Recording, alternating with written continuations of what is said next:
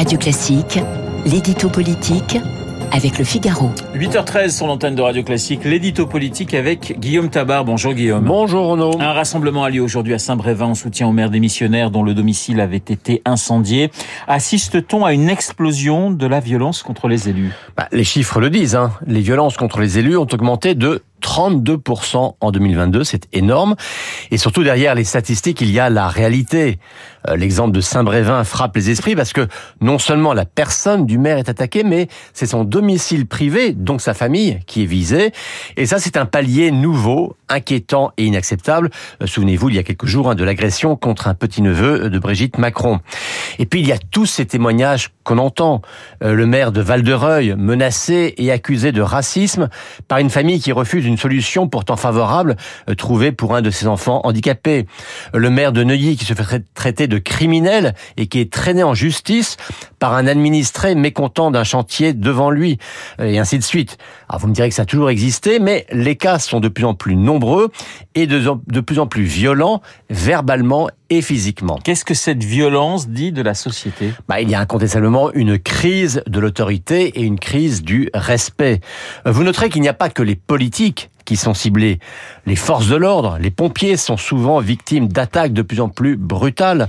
Les enseignants sont insultés par les élèves et parfois même par les parents qui ne supportent pas que l'on dise quoi que ce soit à leur enfant.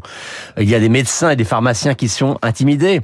Et vous noterez donc que ce sont tous ceux qui représentent l'autorité publique qui sont non seulement critiqués, mais contestés, délégitimés et attaqués. Il y a donc un problème d'autorité et de civisme. Euh, c'est dire si on n'est pas juste face à une hausse conjoncturelle de statistiques, mais face à un vrai problème de société. Les réponses politiques à cette crise, Guillaume, est-ce qu'elles existent? Bah, Écoutez, euh, on entend beaucoup d'avis qui s'expriment. Il faut sans doute euh, renforcer la chaîne pénale, ou déjà rendre plus effective l'application des peines. Euh, en matière de civisme, on pourrait peut-être imaginer que le service national universel, qui est en chantier actuellement, contribue à inculquer un certain nombre de principes civiques ou républicains. Encore faudrait-il que le chef de l'État se décide à l'annoncer.